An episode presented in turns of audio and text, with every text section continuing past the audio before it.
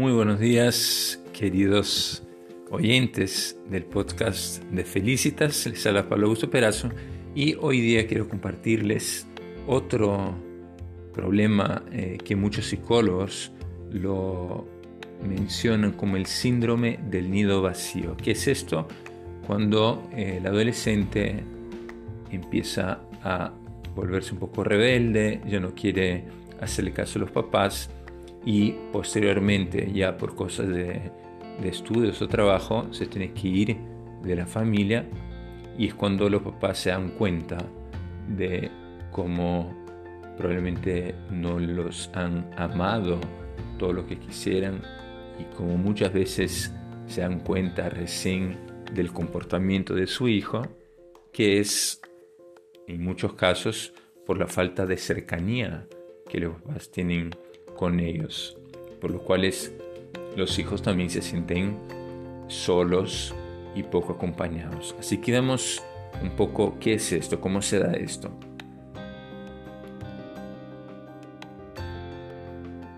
Las personas, dice Thomas Merton, no pueden vivir solas. Hay una frase muy conocida que es la de los hombres no son islas. El amor entre nosotros es lo que realmente nos hace feliz.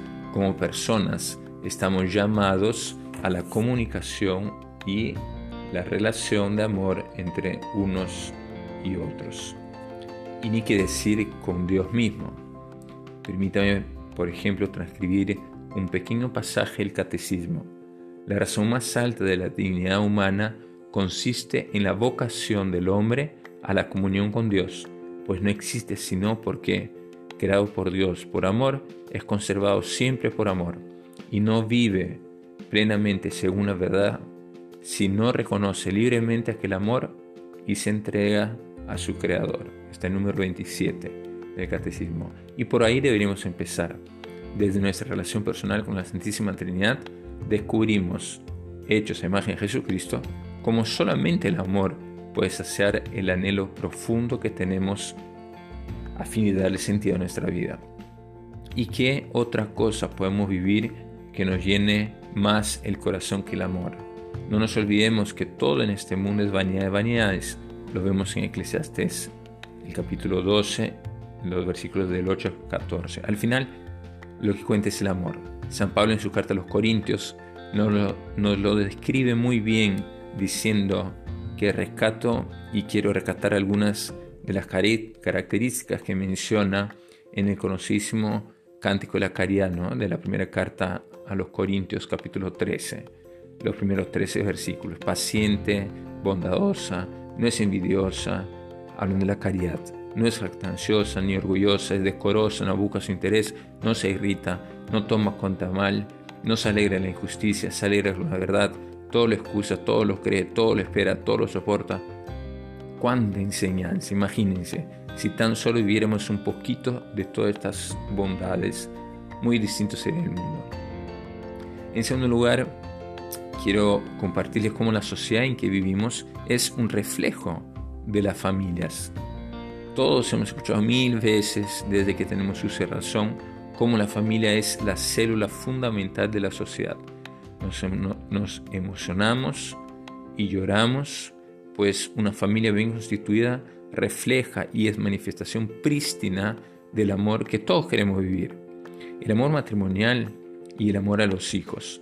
Los sacrificios que significan para los padres tener que asumir las distintas responsabilidades como jefes de familia, pero no poder estar todo el tiempo junto a los hijos que quisieran, eso es algo desgarrador.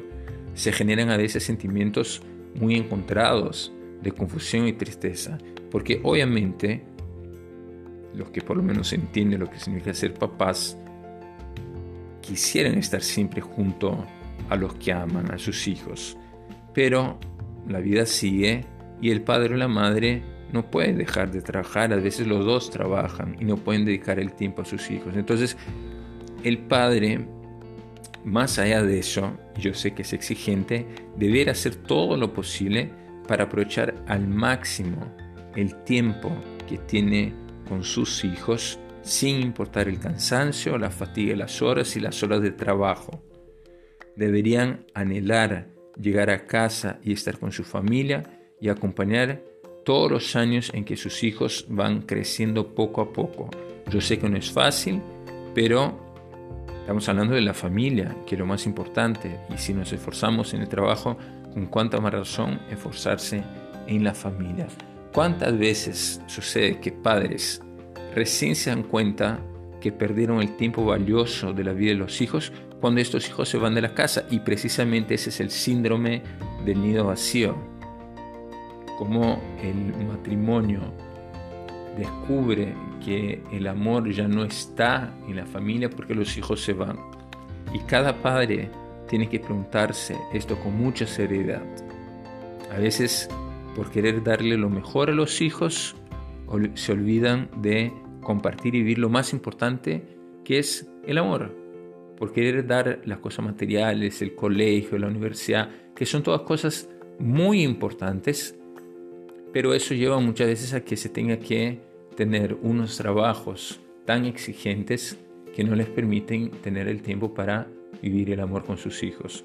No es fácil, hay que encontrar el sano equilibrio, pero creo que no es muy difícil que entendamos cuáles son las prioridades.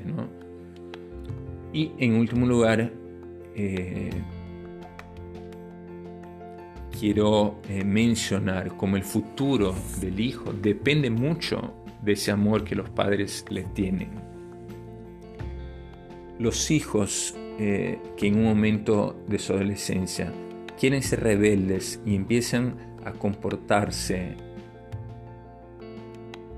de manera independiente y quieren separarse, digamos, eh, de los papás y quieren eh, hacer que los papás entiendan que ya son eh, independientes y que ya, ya, hacen las cosas por sí mismos, lleva a que los padres hagan esa pregunta del milenio, ¿no?